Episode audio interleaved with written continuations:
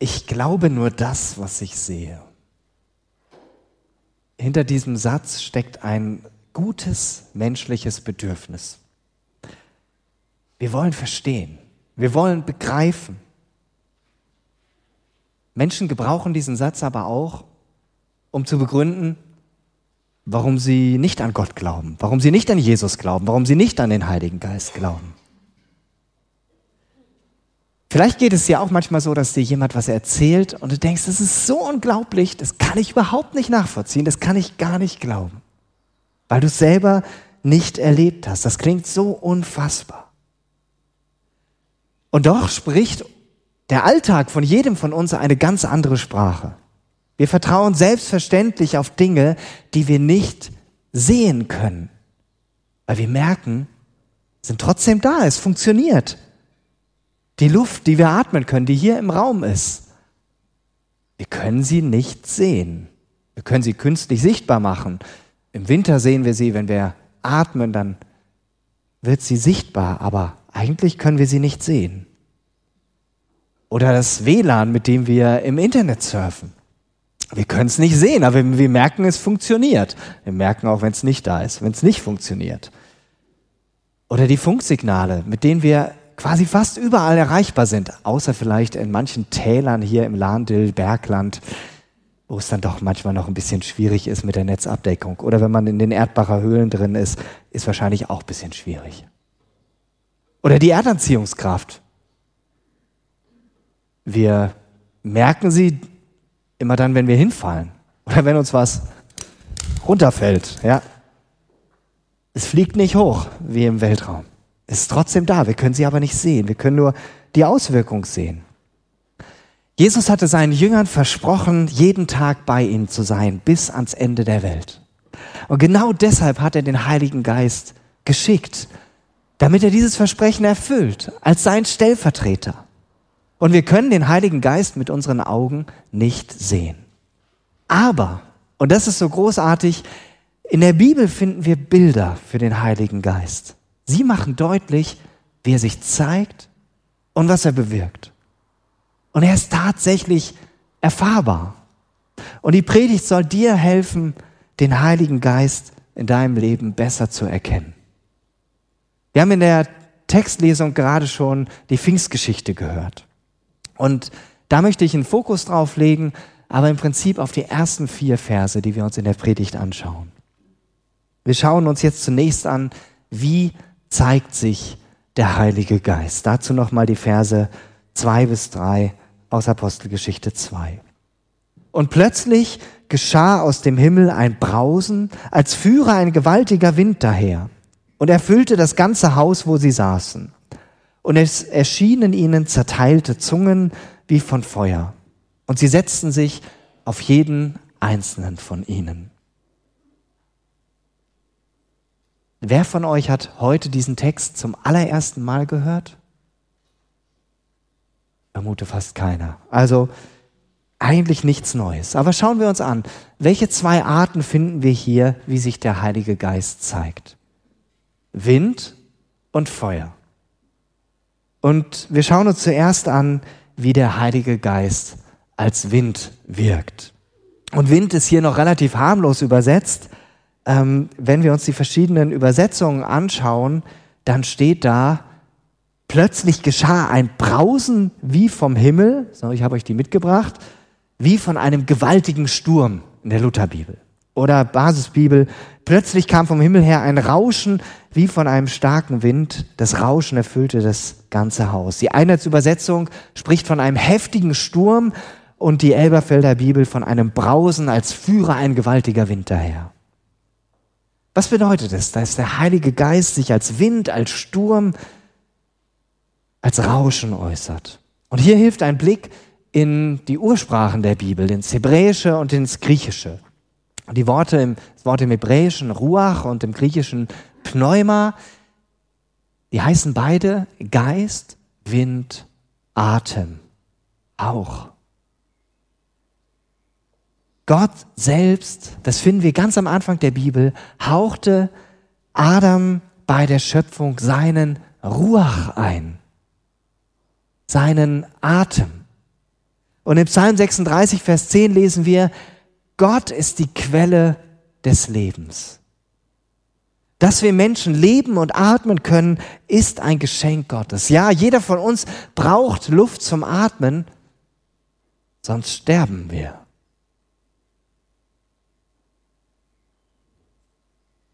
Aber echtes Leben, ein Leben in Gottes Gegenwart, fängt erst da an, wo der Heilige Geist uns geistlich lebendig macht.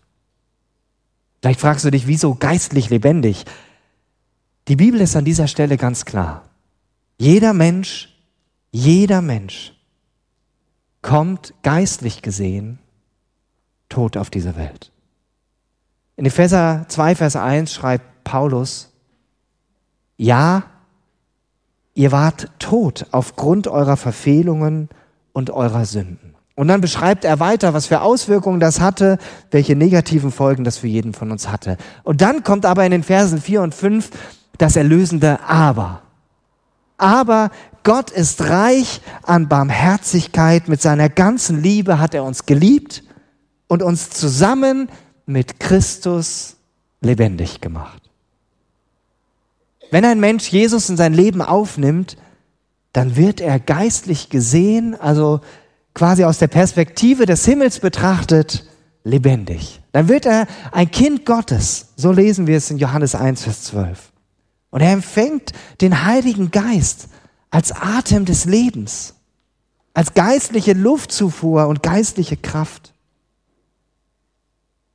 Dies Geschenk bekommt jeder, der Jesus in sein Leben einlässt. Gleich zu Anfang.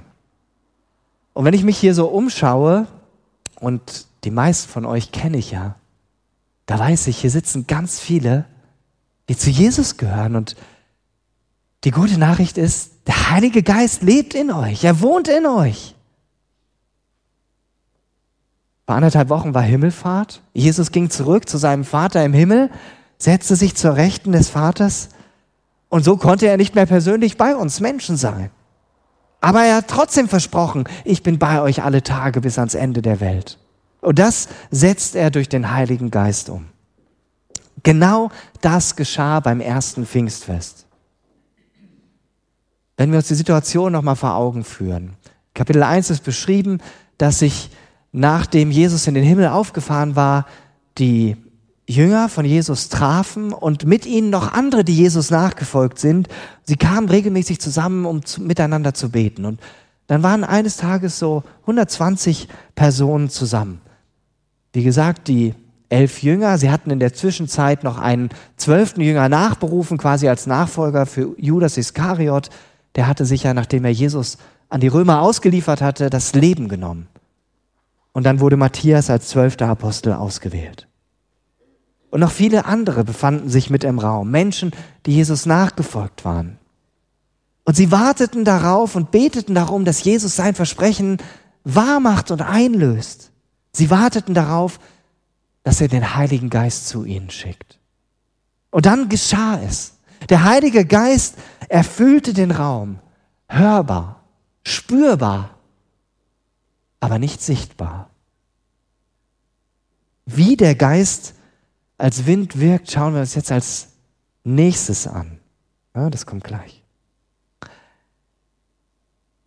Und doch war es total real. Sie waren in diesem Raum. Hier sind jetzt nicht ganz 120 Menschen, aber da kommt so ein Rauschen, wie ein gewaltiger Sturm. Stellt euch mal vor, hier wird jetzt draußen wäre ein Orkan und die Fenster wären offen und es würde ja alles durchgepustet werden. So in etwa muss das gewesen sein. Der gewaltige Sturm ist ein Zeichen dafür, dass Gott selbst dabei ist, sich zu zeigen. In 1. Könige 19 lesen wir davon, dass der Prophet Elia innerlich total fertig ist. Er ist ausgebrannt und er ist am Ende seiner Kräfte und jetzt sehnt er sich danach, Gott neu zu begegnen. Und Gott sagte ihm, ich will mich dir zeigen. Und in 1. Könige 19.11 lesen wir, auf einmal zog ein heftiger Sturm auf, der riss ganze Felsbrocken aus den Bergen heraus und zerschmetterte sie. Doch der Herr war nicht im Sturm. Der Wind ist quasi eine Art Vorbote für die Gegenwart Gottes. Und auch an anderen Stellen lesen wir davon, dass Gott Stürme und Winde ganz gezielt einsetzt. Habe ich hier einen Vers mitgebracht aus Psalm 104. Doch der gewaltige Sturm selbst ist noch nicht der Heilige Geist. Der kommt in dieser Begegnung mit Elia eher zart und leise. Der Gott Israels geht vorüber an Elia. Erst kommt dieser gewaltige Sturm, dann lesen wir, dann folgt ein Erdbeben, dann kommt Feuer. Und da heißt es doch, in allem war der Herr nicht. Aber nach dem Feuer kam das Flüstern eines sanften Windhauchs. Gottes Gegenwart kommt oft nicht so drastisch, wie wir das hier in Apostelgeschichte 2 lesen. Im Gegenteil, der Heilige Geist flüstert oft mehr in unserem Inneren, fast als ob er uns innerlich sanft berühren will. Für uns ist es die Herausforderung, das wahrzunehmen, darauf hören zu lernen, darauf zu achten. Dazu ein kleines Beispiel von mir. Vor zwei Wochen war ich bei einem Feuerabend, nicht der Feuerabend, der hier stattfindet, es gibt noch einen anderen Feuerabend, der so Richtung Amdorf alle zwei Wochen stattfindet, von der Gemeinde am Hintersand organisiert. Und an diesem Abend hat jemand einen inhaltlichen Impuls weitergegeben. Wir haben dann miteinander noch darüber gesprochen, man konnte sich persönlich auch äußern. Und an diesem Abend ist mir eine Sache bewusst geworden. Eine Sache bewusst geworden, wo ich etwas verändern muss. Auf einmal stand mir das ganz konkret vor Augen, was meine Verantwortung ist. Das war ein sanfter Anstoß, aber trotzdem so, dass er mir die Augen geöffnet hat. Und der Heilige Geist, der möchte nichts lieber als frischen Wind in dein Leben, in deine Beziehung, in dein Denken und Fühlen hineinbringen. Da zeigt sich die verändernde Kraft des Heiligen Geistes. Er rüttelt an alten Gewohnheiten, er sprengt falsche Denkmuster auf und reißt sie ein. Ich habe euch ein Zitat mitgebracht von Wilhelm Stähnlin. Er war Bischof der evangelischen Landeskirche in Oldenburg. 1975 schon verstorben, also schon ein Weilchen her.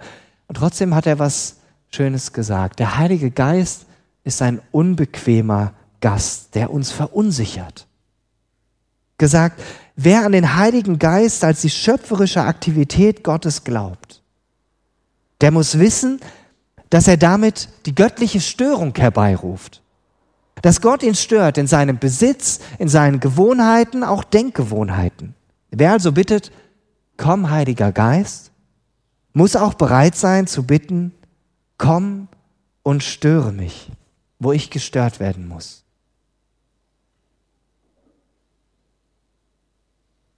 Wo will, wo muss vielleicht der Heilige Geist dich heute sanft, aber bestimmt anstupsen, um dich zu stören. Vielleicht gibt es eine Beziehung, die du klären musst.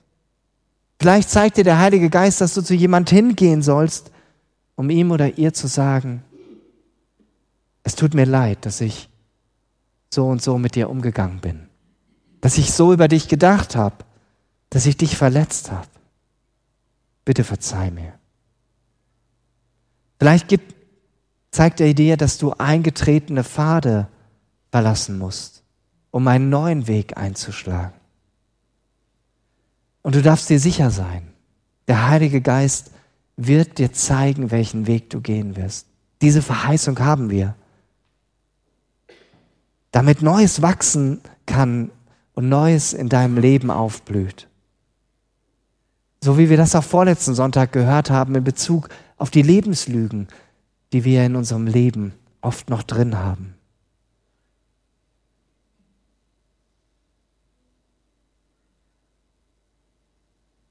Sehen wir uns als nächstes an, wie der Heilige Geist hier noch wirkt. Am Pfingsttag kommt der Geist, so haben wir das gelesen, lest den Vers nochmal, und es erschien ihnen zerteilt, und es erschienen auf ihnen zerteilte Zungen wie von Feuer. Und sie setzten sich auf jeden einzelnen von ihnen. Das ist schon komisch. Also jetzt das mit dem Wind haben wir uns schon vorgestellt. Jetzt stellt euch vor, jetzt kriegt jeder noch so eine Feuerzunge über seinem Kopf. Ja? Die kann man ja bei sich selber nicht sehen, aber bei allen anderen. Das wäre schon ein bisschen komisch, oder? Wenn ja auf je, jeder so ein Feuerzeug über sich drüber hätte oder so eine kleine Stichflamme, das muss schon eine ganz besondere Situation gewesen sein. Aber wieso Feuer? Welche Bedeutung hat Feuer in unserem Alltag? Feuer ist eine geniale Sache. Feuer erzeugt Energie.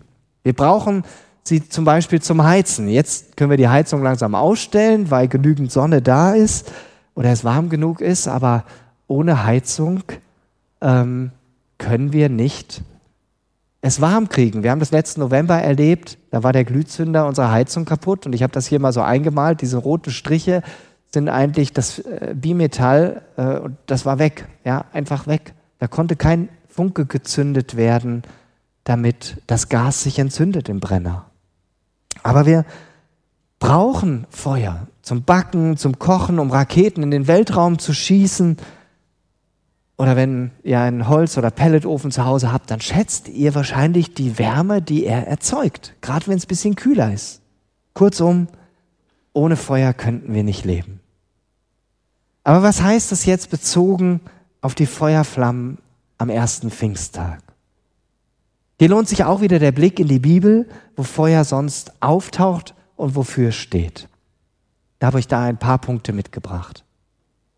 Feuer ist ein Zeichen für Gottes heilige Gegenwart. Davon lesen wir zum Beispiel, als das Volk Israel gerade aus Ägypten ausgezogen war.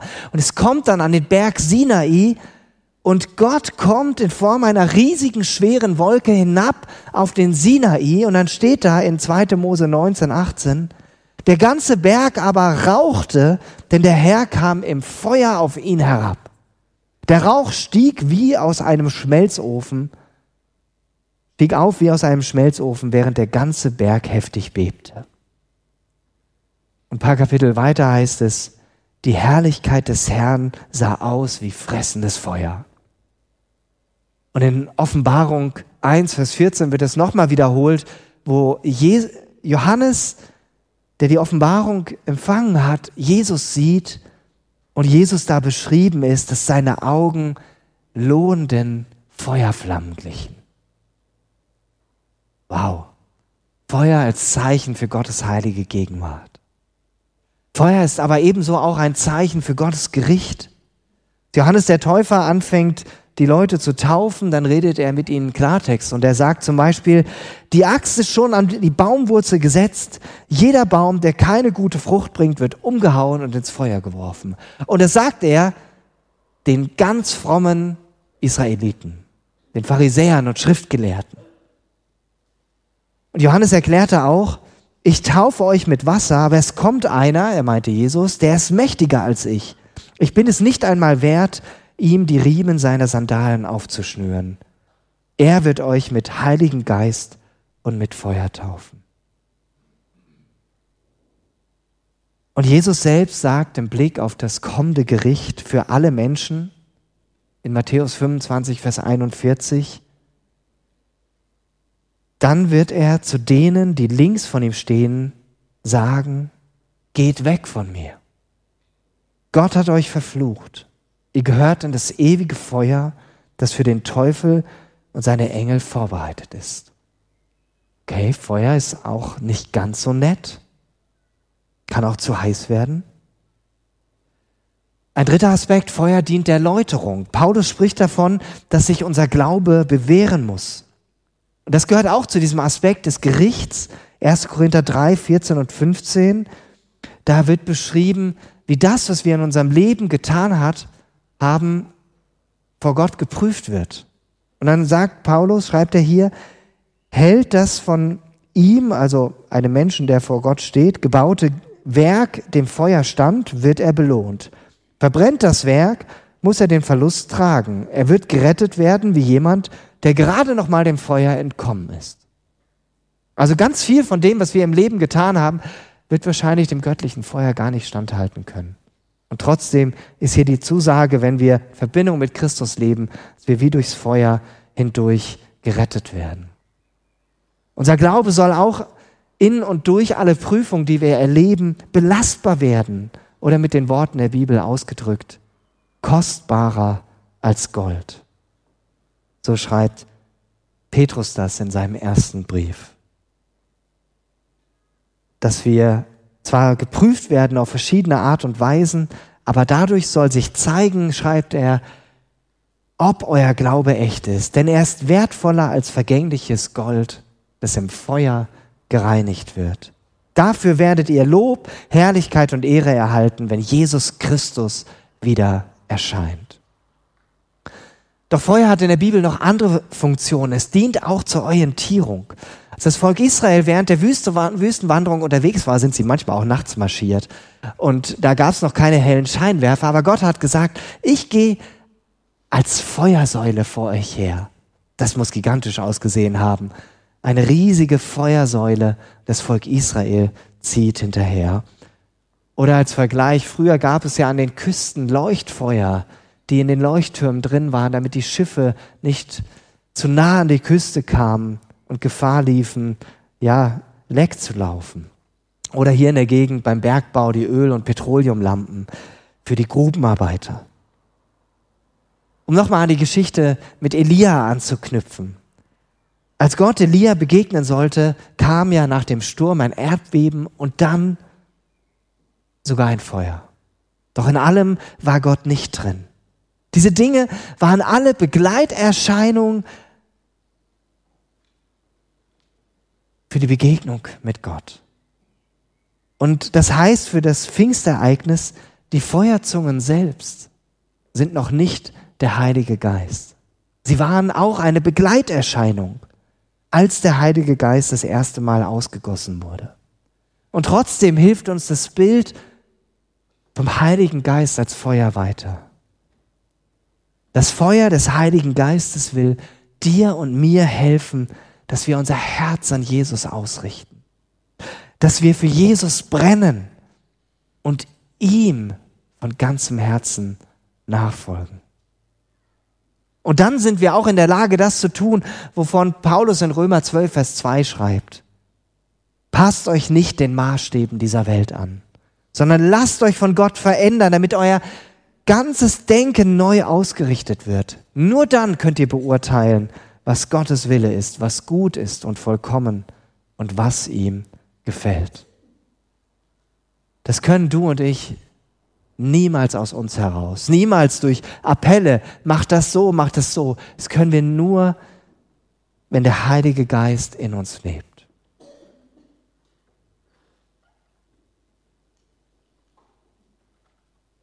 Schauen wir uns den Vers 4 noch an. Alle wurden vom Heiligen Geist erfüllt. Sie begannen in fremden Sprachen zu reden, ganz so, wie der Geist es ihnen eingab. Was der Heilige Geist hier am ersten Pfingsttag bewirkt, ist eindeutig.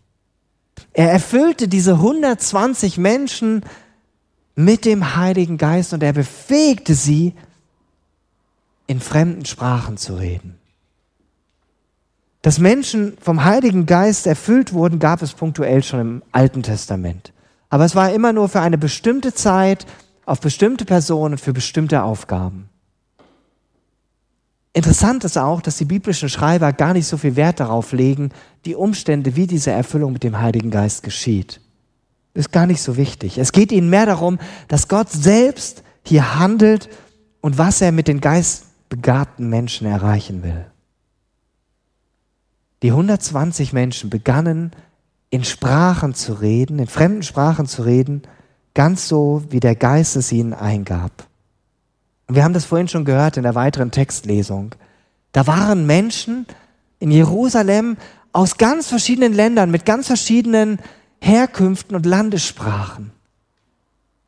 Und dieses Rauschen war nicht nur in dem Raum zu hören, wo die 120 Menschen drin waren, das war irgendwie in ganz Jerusalem wahrnehmbar. So dass die Menschen zusammenkamen und zu diesem Punkt hinkamen, wo diese 120 Menschen waren. Und dann sagen sie staunend, Vers 11, wir alle hören diese Leute in unseren eigenen Sprachen erzählen, was Gott Großes getan hat. Der Heilige Geist bewirkte unter diesen 120 Menschen ein ganz konkretes Sprachwunder. Sie gaben keine unverständlichen Laute von sich, sondern konnten durch die Kraft des Heiligen Geistes den Menschen von Gottes Größe erzählen, und zwar jedem Einzelnen, der dort war, in seiner Landessprache. Ist das nicht gigantisch? Und es zeigt, der Heilige Geist befähigt Jesus Nachfolger, die Botschaft von Jesus weiterzusagen. Der Heilige Geist befähigt dich und mich, Jesus bezeugen zu können. Und das hat Jesus, Jesus hat erstmal den Heiligen Geist dazu geschickt und beim ersten Pfingsten eindrücklich gezeigt, alle Menschen sollen mich kennenlernen. Menschen sollen erfahren, wer Jesus ist, warum er lebte, warum er litt, warum er starb, warum er wieder auferstand. Und dadurch sollen sie die Möglichkeit bekommen, ihr Leben ihm anzuvertrauen. Und diese Wirkung, die entfaltet der Heilige Geist bis heute. Bei dir und bei mir. Wenn ein Mensch zum Glauben an Jesus kommt, als du zum Glauben an Jesus gekommen bist, vielleicht ging es dir auch so, dass du den Drang verspürt hast, das mit anderen Menschen zu teilen. Da ist oft eine unbeschreibliche Freude da, die will einfach raus. Der Heilige Geist ist Gottes Kraft in dir und mir, damit wir Jesus im Alltag bezeugen können. In der Bibel gibt es noch mehr Bilder für den Heiligen Geist. So spricht Paulus zum Beispiel davon, dass Gott uns durch den Heiligen Geist sein Siegel aufgedrückt hat. Ein Siegel steht für Autorität, für Echtheit, für Schutz von echt etwas Wertvollem. Der Heilige Geist als Siegel ist das Zeichen, dass wir Gottes Eigentum sind. Dass der Glaube fälschungssicher und echt ist dass wir geschützt sind und dass wir Jesus bekennen können, egal welche Herausforderungen wir haben. Egal, ob es uns gut geht oder ob wir durch Nöte und Krisen gehen, die jeder Christ auch erlebt, wo wir nicht ausgenommen sind. Weitere Bilder sind die Taube, Öl und Wasser. Der Heilige Geist kam in einer Taube nach Jesu Taufe auf ihn herab. Die Taube ist das Zeichen für Gottes Treue und für seinen Friedensbund mit uns Menschen. Nach der Sintflut kam die Taube letztendlich, erst kam sie mit einem Ölzweig zurück und dann kam sie nicht mehr zurück. Und es war das Zeichen, Gott schenkt einen Neuanfang mit seinen Menschen.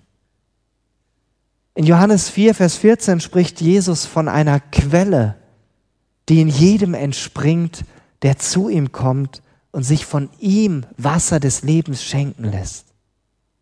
Und damit verweist Jesus auf den Heiligen Geist, der anfängt, in uns zu sprudeln und da mit dem Ziel, dass letztendlich andere auch Jesus kennenlernen. Und zum Öl. Salböl ist in der Bibel ein Ausdruck für Freude, Gastfreundschaft und Wohlstand. Priester und Könige wurden im Alten Testament mit Öl gesalbt. Und gesalbt, gesalbter heißt Christus. Jesus Christus. Christus ist nicht der Nachname von Jesus, sondern ist das griechische Wort für Messias und heißt Gesalbter. Und durch unsere Beziehung zu Jesus sind wir gesalbt mit dem Heiligen Geist. Nichts anderes ist gemeint, wenn Johannes in 1. Johannes 2, 20 und 27 von der Salbung spricht, die wir empfangen haben. Noch einmal zurück zum Pfingstereignis. In unserem Predigtext steht, dass alle mit dem Heiligen Geist erfüllt wurden. Und dieser Aspekt wird an der einen oder anderen Stelle im Neuen Testament nochmal aufgegriffen. In Epheser 5, Vers 18 gebraucht Paulus dafür ein eindrückliches Bild. Ich äh, muss dafür mal noch was holen. Er sagt dort, betrinkt euch nicht mit Wein, berauscht euch nicht mit Wein denn das macht euch zügellos. Lasst euch lieber mit dem Geist Gottes erfüllen. Damit sagt Paulus nichts dagegen, dass man nicht auch mal ein Glas Wein genießen kann. Ja, ich bekenne hier, ich bin Rosé-Trinker. Ähm, den Geschmack magst du vielleicht nicht teilen, aber vielleicht den Genuss von Wein. Paulus hat, macht hier eher einen pointierten Gegensatz. Er sagt, dass das oder der, der uns nachhaltig ausfüllt, ist nicht etwas, was aus der Natur kommt, sondern es ist der Heilige Geist. Und deshalb sollen wir uns lieber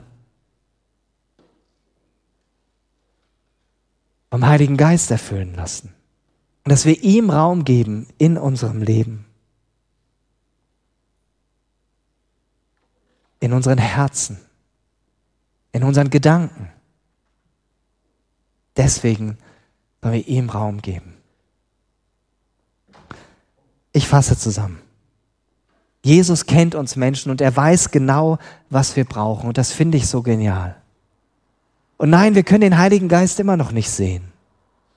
Aber Jesus hat uns den Heiligen Geist geschenkt, damit er immer bei uns ist. Und die biblischen Bilder helfen uns, den Heiligen Geist tiefer zu verstehen, wie er sich zeigt und was er bewirkt. Dass er frischen Wind in dein und mein Leben hineinbringen will dass sein Feuer uns auf Stellen hinweist, wo wir Dinge in Ordnung bringen müssen. Dass er das unsichtbare Siegel auf deinem und meinem Herzen ist und wir die Gewissheit in uns tragen. Ja, wir gehören zu Gott. Dass der Heilige Geist uns täglich neu Jesu Versprechen erfüllt, dass Jesus bei uns ist. Dass der Heilige Geist uns hilft, beim Lesen der Bibel, dass er uns die Augen öffnet für die Wahrheit von Gottes Wort. Dass er uns hilft, es zu verstehen, unser Herzen anrührt und verändert, damit wir nicht nur Hörer des, der Worte sind, sondern wir sie auch tun. Und dass er uns sprachfähig macht, Gottes große Taten anderen Menschen weiterzusagen. Vielleicht geht es dir manchmal so,